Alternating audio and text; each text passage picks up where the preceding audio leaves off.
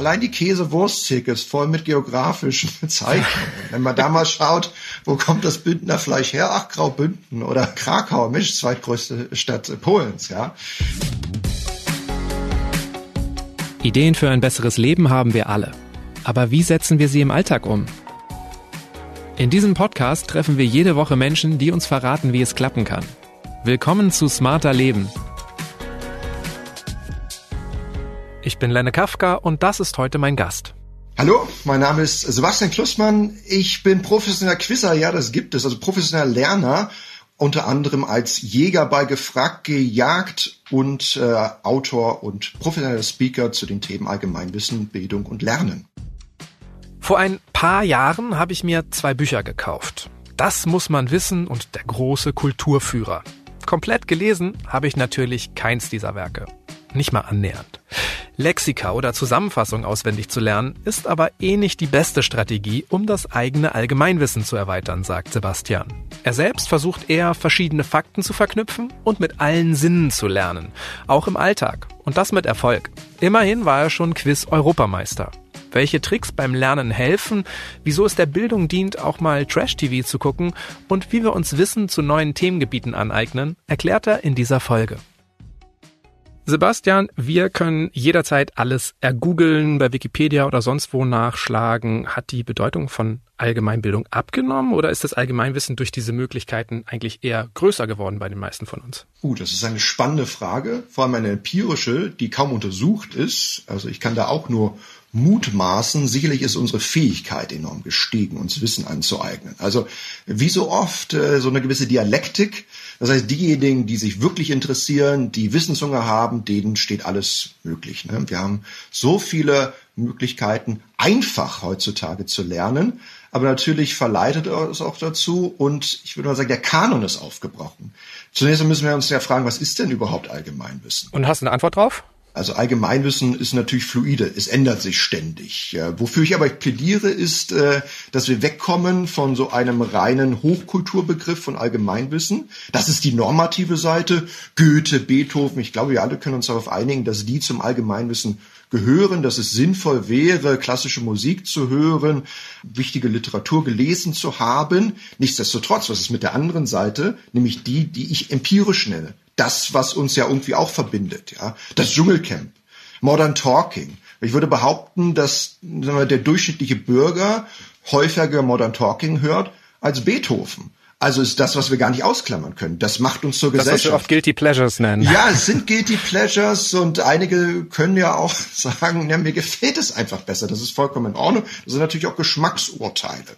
Aber was man nicht negieren kann, ist, dass eben ein gewichtiger Teil der Bevölkerung das hört. Ja? Und äh, es mag mir nicht gefallen, aber das ist dann letztendlich auch Allgemeinwissen, was uns äh, gesellschaftlich irgendwie verbindet. Und die vielfältigen Möglichkeiten des Lernens, ja, die haben natürlich auch dafür gesorgt, dass es immer mehr Informationskanäle gibt, wir auch Wissensinseln, in die wir uns eingraben können, wo aber natürlich auch die Gefahr besteht, dass ich äh, ja quasi in naja, diesen Modebegriff Echokammern verfalle. Aber es birgt natürlich jetzt die Möglichkeit, ah, wir haben nicht nur eine begrenzte Zahl an Tageszeitungen und Nachrichtenmagazinen, die wir lesen, sondern wir schauen YouTube, sind auf Instagram etc. All das sind nicht nur Verstreuungskanäle, Unterhaltungskanäle, sondern auch, auch Informationskanäle. Und äh, je mehr es gibt, desto weniger kann sich natürlich so ein Kanon bilden. Aber du sprichst ja gleich verschiedene Dinge an. Ich finde es berechtigt zu fragen, ist Allgemeinwissen nicht viel mehr als nur diese klassischen Bereiche Politik, Geografie, Geschichte, Hochkultur? Aber die Frage ist auch so ein bisschen, brauchen wir überhaupt einen Bildungskanon? Und das hörte sich jetzt gerade so ein bisschen an. Ist das was, was uns aus diesen Echokammern, aus diesen Bubbles und so herausholen kann, was uns verbinden kann? Das ist eine ganz, ganz wichtige Frage. Natürlich brauchen wir einen Kanon. Der darf nur nicht ganz fest sein. Ne?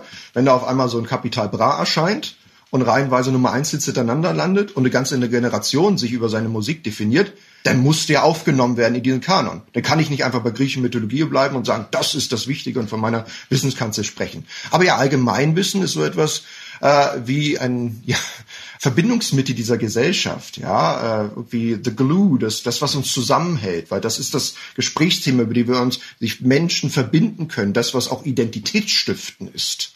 Und dann hat es eben wirklich diesen praktischen Wert, dass ich mit fremden Menschen über Themen spreche, die uns alle betrifft. Das ist oftmals im ganz offensichtlichen Falle Politik oder tagesaktuelle Dinge. Und je weiter wir auseinanderdriften, desto schwieriger ist es im Prinzip für eine Gesellschaft zu funktionieren. Je weniger Allgemeinwissen ich habe, desto weniger habe ich vielleicht auch einen realistischen Einblick und Überblick über die Gesellschaft.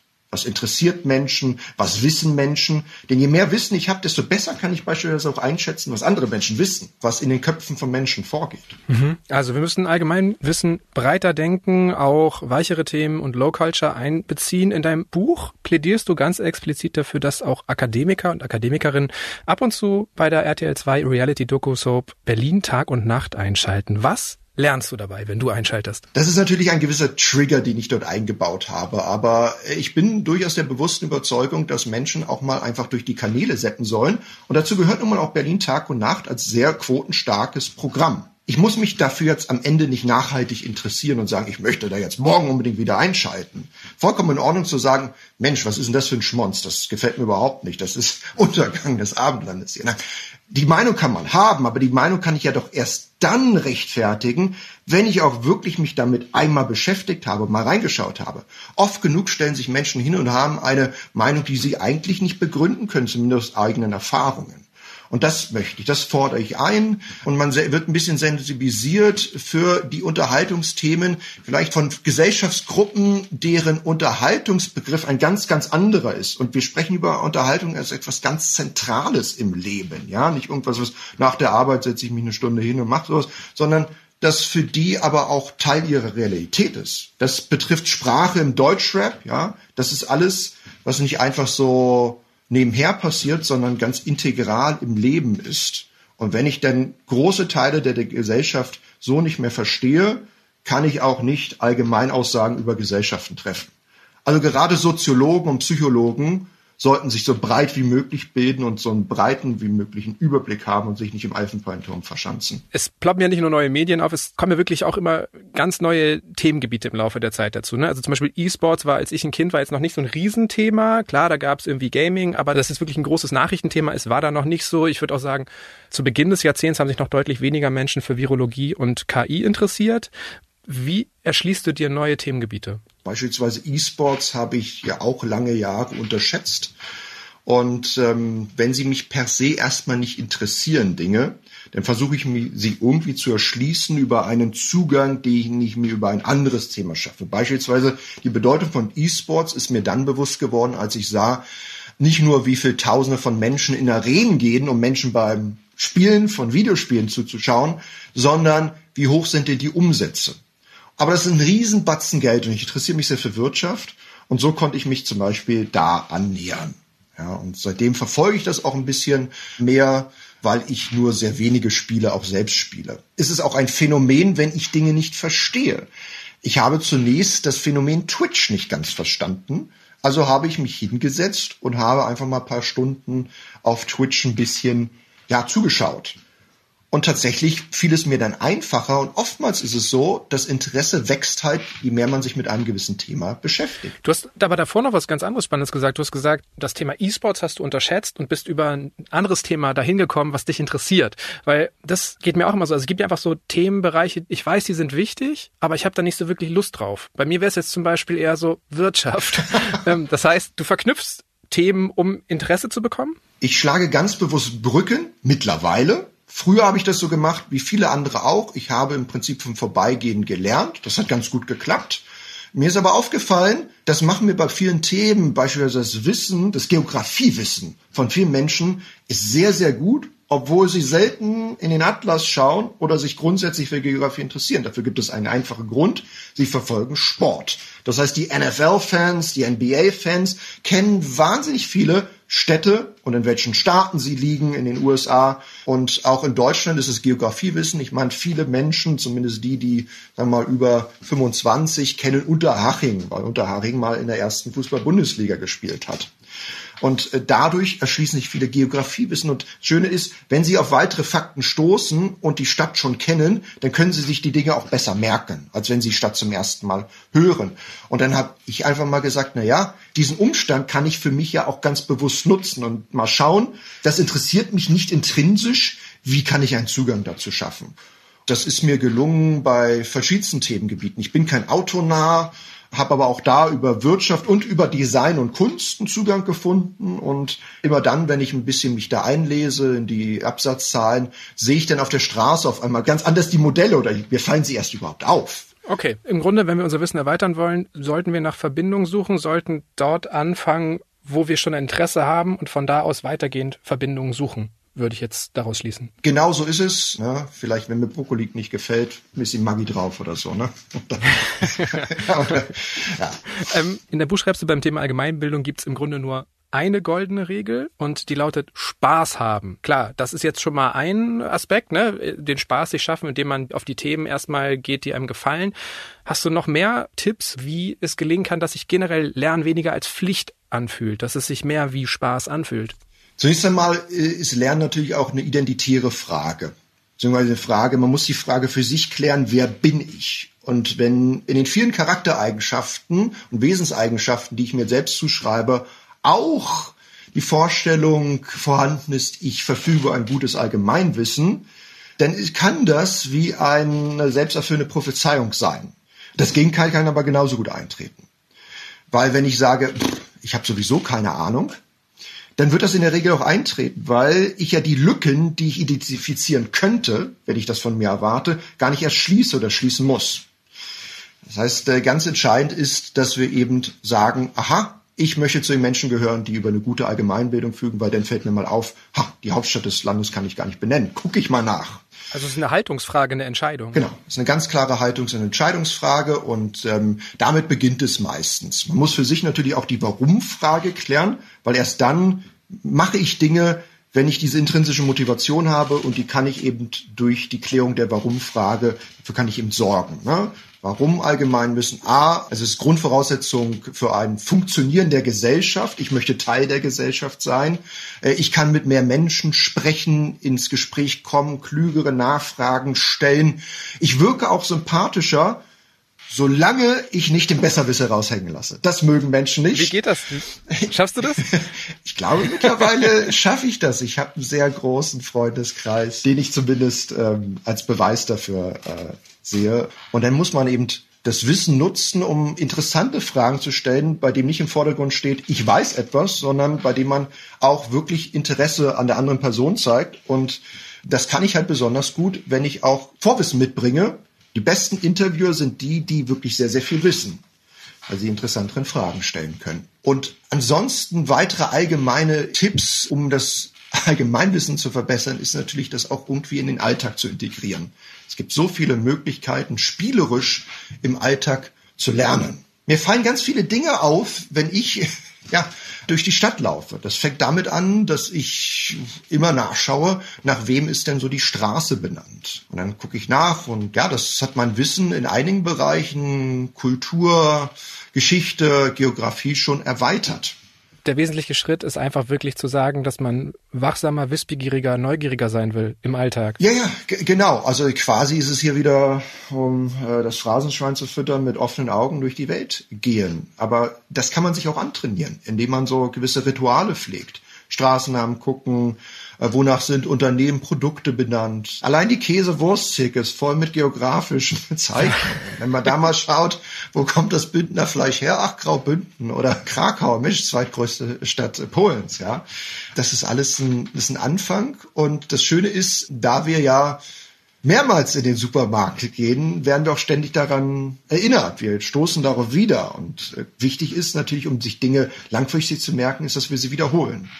Niemand verfügt über die Fähigkeit, einmal etwas zu lesen und das das Leben lang im Kopf zu behalten, ohne dass es wiederholt wird. Wir wiederholen Dinge aber ständig, ohne dass sie uns bewusst sind. Also wir sie wiederlesen. Dafür braucht man kein Karteikartensystem. Wenn man aber irgendwas lernen muss, dann sind Karteikartensysteme übrigens aber das Beste, was man machen kann. Okay, also es hilft im Grunde mehr Fragen ans Leben zu stellen, als zu versuchen, Dinge bewusst auswendig zu lernen? Oder tust du das auch? Ja, das ist wirklich so ein Schuss. Nee, ich bin kein Fan vom Auswendiglernen. Ich halte davon wirklich nichts. Wenn sich das Menschen vorgestellt haben, dass ich zu Hause sitze und mein Alltag darin besteht, irgendwelche Listen auswendig zu lernen, mein Leben ist spannender, angenehmer und schöner als das. Ich habe das noch nie gemacht. Äh, ich weiß auch gar nicht, vielleicht mal in der Schulzeit irgendwo mich hingesetzt und etwas auswendig gelernt. Das funktioniert auch langfristig nicht.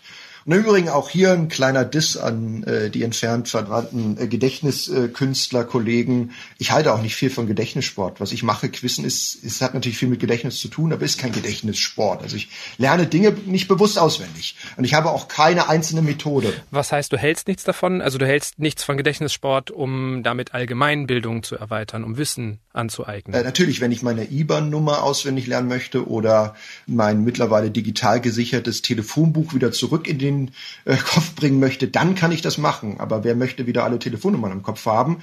Letztendlich, das, was im Gedächtnissport gemacht wird, ist eine Methode zu nutzen und ähm, Informationen wie Zahlen in Geschichten zu übertragen und sie dadurch besser lernbar, besser merkbar zu machen. Aber das mache ich nicht und das ist, glaube ich, überhaupt nicht sinnvoll in dem, was ähm, ja hier tue oder was glaube ich eher das Ziel ist und sein sollte von Menschen, nämlich Allgemeinwissen aufzubauen. Du empfiehlst zum Beispiel ja Selbstbefragungen durchzuführen oder auch Selbstgespräche zu führen. Selbstbefragungen, das ist sowas dann wie an der Käsetheke sich zu fragen, woher der Käse kommt oder was muss ich mir darunter vorstellen? Ja, genau. Das ganze Leben ist quasi ein Quiz. Klar, also äh, gut, Selbstgespräche natürlich mit einem gewissen Augenzwinker, aber mir fällt durchaus auf, dass ich das gelegentlich tue. Übrigens auch manchmal laut, weil es durchaus hilft, dass man Dinge auch hört. Ne? Also du, du stellst dir quasi selbst irgendwie eine Frage und versuchst die zu beantworten. Oder? Ja, ähm, das kann natürlich eine Wissensfrage sein. Ich sehe gerade irgendwie einen Tagesschaubeitrag und sehe dort, aha, da wird eben der französische Präsident genannt. Den kenne ich natürlich, aber Mensch, wer waren denn eigentlich seine fünf äh, Vorgänger? Und dann versuche ich natürlich erstmal zu überlegen, kriege ich die jetzt eigentlich nochmal auf die Reihe?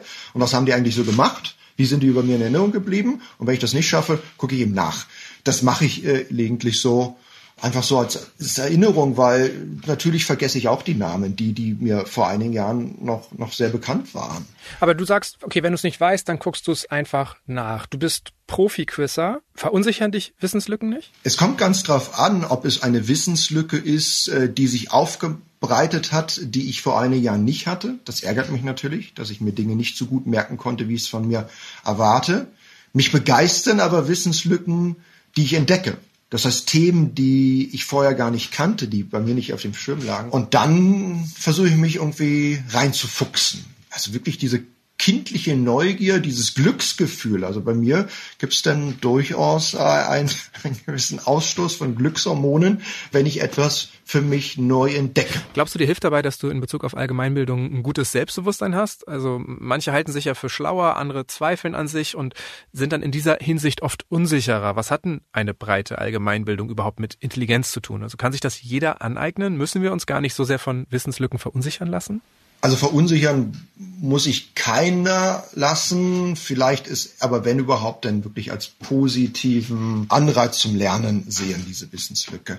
Ja, Allgemeinwissen ist natürlich nicht gleichzusetzen mit Intelligenz. Es gibt eine gewisse Korrelation. Das heißt, je besser ich mir Dinge erklären kann, auch je abstrakter ich denken kann, was dann natürlich auch äh, mich befähigt, Dinge zu verstehen, desto besser kann ich mir auch Dinge merken. Ich würde mal behaupten, dass wirklich wie in jedem anderen Sport, wie also Denksport, wie im Schach, wie im, im Bridge oder sowas, um am Ende deutscher Meister zu werden oder Weltmeister zu werden, durchaus eine überdurchschnittliche Intelligenz vonnöten ist. Ob sie nun auf, auf Einstein-Niveau nötig ist, das glaube ich nun nicht. Also zumindest die Welt Quiz-Weltmeister, die ich kennengelernt habe, das sind jetzt nicht die Einsteins. Und was würdest du denn sagen, ist ein realistisches Ziel, wenn jetzt jemand sagt, bis zum Jahresende möchte ich mein Allgemeinwissen erweitern? Also wir reden jetzt im März, drei Viertel des Jahres liegen noch vor uns.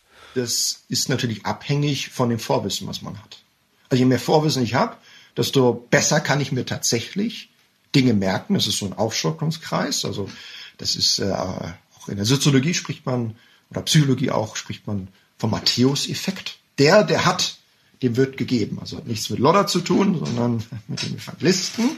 Ja, das ist ganz abhängig davon, was mein Vorwissen mir ermöglicht und natürlich auch das, was ich lernen möchte. Ja. Wie gut können sich denn eigentlich die meisten Menschen selbst einschätzen? Also wie finden wir denn heraus, wo unsere Wissenslücken sind? Ja, das ist natürlich eine kardinale Tugend, sich selbst gegenüber ehrlich zu sein. Und ich habe selbst festgestellt, dass ich das bei einigen Themen auch nicht geschafft habe und bin da quasi auf die Schnauze gefallen.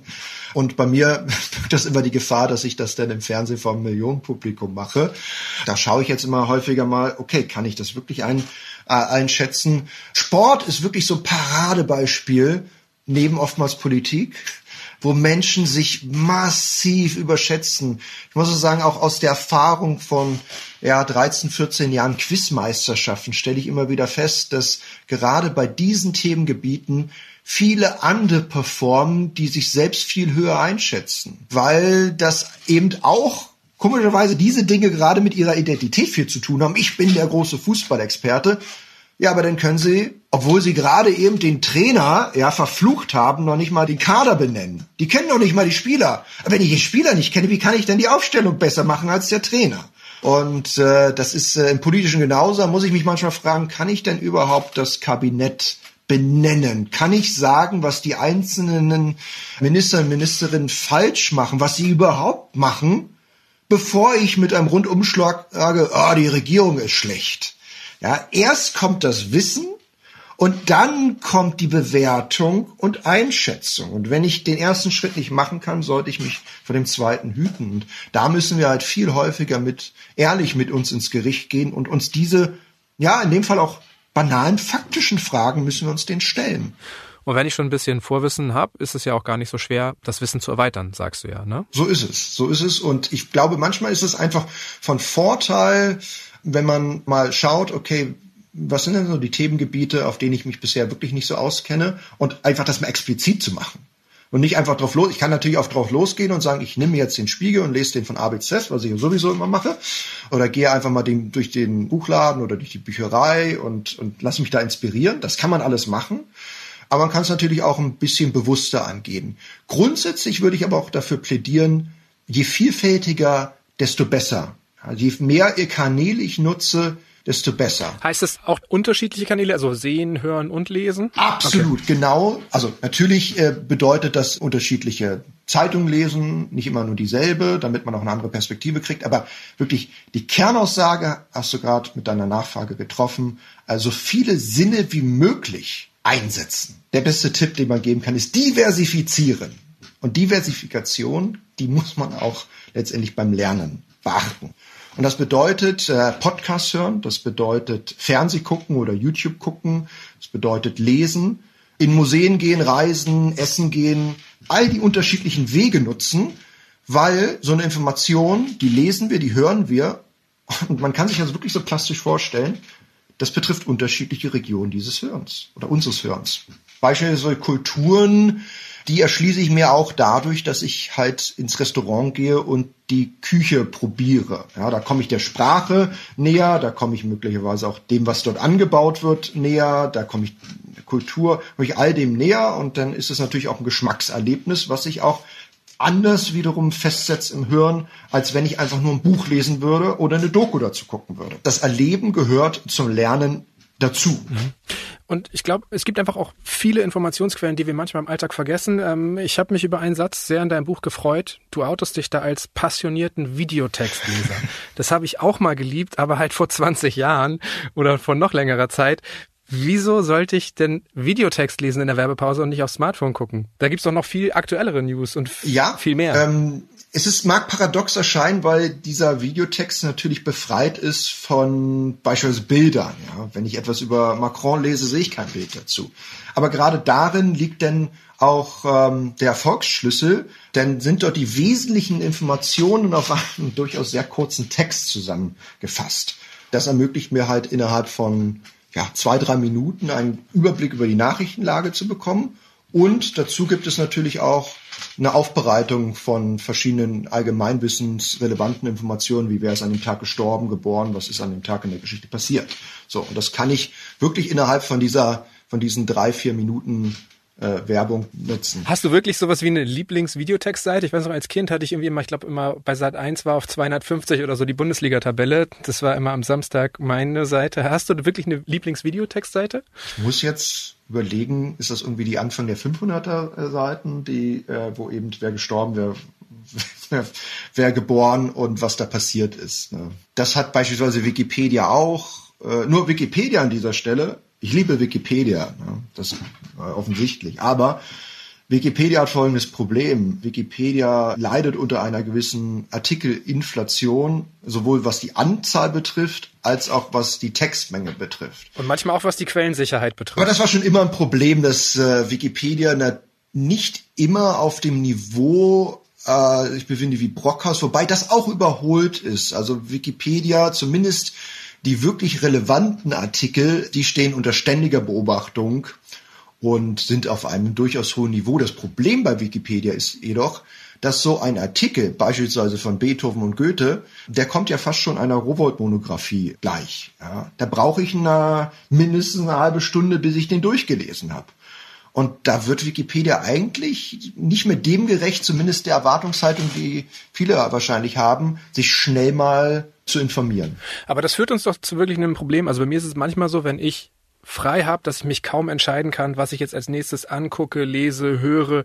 Wie lässt du dich davon nicht blockieren? Wie lässt du dich von diesem Überangebot an Wissen nicht überfordern? Ja, das ist ein, das ist ein Riesenproblem. Ja. Ähm, jeder, der mal mir über die Schulter auf meinen Laptop geschaut hat, wird das sofort erkennen können, weil ich äh, eine hohe dreistellige, vielleicht mittlerweile vierstellige Zahl an Tabs offen habe. Als ich äh, noch äh, eine äh, ja, gedruckte Tageszeitung abonniert hatte, da hat sich das dann auch getürmt, weil ich es nicht wegschmeißen wollte, bis ich es gelesen habe. Und äh, mittlerweile sind das vor allem Tabs, äh, die ich sammle und ich mir immer vornehme abzuarbeiten, aber es sammelt sich immer mehr. Du schließt deinen Browser nie. Nein, nein.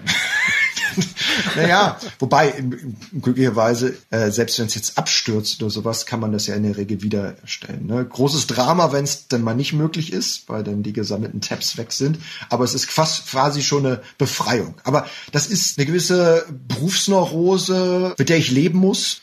Aber natürlich habe ich ein Riesenproblem damit, mich da begrenzen zu können. Das, manchmal, ja, da bin ich dann an so einem gewissen Rabbit Hole, ne, wie man so neudeutsch sagt ich verliere mich dann und dann sitze ich bis vier Uhr nachts da und lese mich irgendwo ein und vergesse alles um mich herum. Also am Ende des Tages triffst du ja Entscheidungen, weil sonst hättest du kein so großes Allgemeinwissen. Was hilft, die Entscheidungen zu treffen, Prioritäten zu setzen, sich aus dieser Blockade zu lösen? Weil dir gelingt es ja offensichtlich. Was natürlich vielleicht quiztechnisch oder allgemeinwissenstechnisch ein Vorteil ist, dass ich so mal Relevanzmarker relativ schnell erkenne, indem ich halt Quiz Turniere selbst schreibe, sie spiele, muss man natürlich jede Frage, die man stellt, auch irgendwie rechtfertigen können. Warum ist etwas wichtig? Das heißt, ich mache mir ständig Gedanken über die Relevanz einer Sache. Ähm, wenn man sich darüber nachdenkt, welche Filme sind beispielsweise wichtig, dann guckt man nach Preisen und natürlich kann man dann sagen, ja gut, aber die Oscar-Preisträger sind nicht immer die besten Filme, ist richtig. Dann gucke ich natürlich nach Rankings, ja,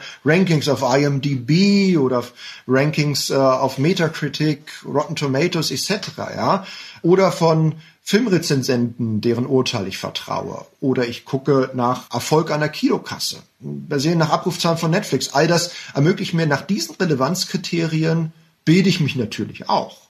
Okay, aber wenn du sagst, dein Relevanzmarker ist an, wie kann das auch mir gelingen, den anzuschalten, wenn ich einfach vielleicht in meiner Freizeit im Fußballstadion bin, shoppen bin, einfach durch den Wald gehen? Ähm, ich habe nicht das Gefühl, dass mein Relevanzmarker immer an ist. Im Job schon, aber in meiner Freizeit jetzt nicht unbedingt. Auch hier ist es natürlich, je mehr man sich mit einem Thema beschäftigt, desto mehr realisiert man hoffentlich, nicht immer ist das der Fall, aber durchschnittlich, was wichtig ist und was nicht. Diese Frage kann man sich halt auch ganz explizit stellen. So, also welche Literatur ist wichtig? Und dann guckt man in den Kanon, fängt man da bei Reich Ranitzky an, schaut man druckfrisch oder geht man einfach mal so in den Buchladen und guckt, was ist denn da ausgelegt? Ja, es gibt halt tatsächlich nicht die eine richtige Antwort beim Thema Allgemeinwissen. Die kann ich vielleicht oder hoffe ich in gewissen Wissenschaften zu finden oder zumindest sollte das der Anspruch sein. Da gehe ich nicht von, von einer Post-Truth-Ära äh, hoffentlich aus, aber beim Allgemeinwissen führen hier auch viele Wege äh, ins Sinn. Aber es ist jetzt nicht so, dass du durch den Wald gehst und immer denkst, das ist Baum XY, er blüht in diesen Monaten, seine Blätter haben folgende Form, oder ist es bei dir doch so doll? Naja, ein bisschen, ne? aber ich sehe durchaus den, also ich möchte nicht davon abraten, vom sagt man neudeutsch, Waldbaden, ja, sich einfach mal gehen zu lassen. Ja. Weil auch Pausen sind wichtig. Wenn ich konstant nur lerne, dann überfrachte ich mein Gehirn, dann überfordere ich mein Gehirn. Und am Ende ist weniger manchmal beim Lernen auch mehr. Ja, das stelle ich fest, wenn ich durchs Museum gehe, dann muss ich mir nach zwei, zweieinhalb Stunden einfach eine Pause mal gönnen, weil ich ansonsten, wenn ich weitermache, schon wieder vergesse, was ich am Anfang gesehen habe. Und äh, dann ist das auch nicht zielführend gewesen. Entspannen gehört letztendlich langfristig äh, zum erfolgreichen Lernen genauso dazu. Ja. Also dir gelingt es noch abzuschalten, dir gelingt es noch für Zerstreuung im Alltag zu sorgen. Wenn ich mir jetzt vornehme, mal im Alltag mehr, ja, mehr an meiner Allgemeinbildung zu arbeiten, mehr darauf zu achten, wissbegieriger zu werden, was würdest du sagen, ist so ein sinnvoller erster Schritt? Das, was bisher unterschätzt ist, ist YouTube. Schaut mal, es gibt dort ganz interessante Kanäle, die sich auf beispielsweise Geografie, Geopolitik, aber auch Naturwissenschaften, äh, die sich damit beschäftigen und äh, schaut euch das an, weil hier das Wissen hervorragend aufbereitet ist. Mit den Klassikern, da liegt man in der Regel nie falsch. Ne? Also bitte hier Geschichte, Geografie, äh, Literatur einfach nochmal ein gewisses Wissensfundament aufbauen, weil das die Themen sind, die im Prinzip auch verschiedentlich andere Kategorien zusammenhalten, ja, die immer wieder irgendwo auftauchen. Und ansonsten, wenn ich wirklich zu den Hochkulturpredigern gehöre, dann mal reinschauen. Spotify, Top 50 oder Apple Music oder was es auch immer so gibt, ja. Da bitte mal gucken und äh, schauen, wer ist denn dieser Capital Bra oder Apache 207 und sich dem einfach mal aussetzen. Und vielleicht äh, ist man dann durchaus überrascht über die Künstler und sich selbst, dass man das eine oder andere Stück ganz gut finden könnte. Und wenn man Apache 207 nicht kennt, kann man sich ja vielleicht wenigstens über Udo Lindenberg an ihn annähern, denn die beiden sind zusammen, glaube ich, aktuell auf Nummer eins in Deutschland in den Charts. danke für deine Zeit, danke fürs Gespräch. ja, also, danke für die Einladung. Und noch mehr Anregungen zum heutigen Thema gibt Sebastian Klussmann in seinem Buch Besserwissen mit dem Besserwisser. So trainieren Sie Ihre Allgemeinbildung. Der Link steht wie immer in den Show Notes dieser Episode. Über Feedback und Themenvorschläge freue ich mich jederzeit. Einfach eine Mail schreiben an smarterleben.spiegel.de oder auch als Text- oder Sprachnachricht per WhatsApp an die 0151 728 29182. Die nächste Episode erscheint am kommenden Samstag auf spiegel.de und überall, wo es Podcasts gibt. Dank geht an Marc Lüx und Olaf Häuser für die Unterstützung bei dieser Folge und das war's für heute. Tschüss, bis zum nächsten Mal.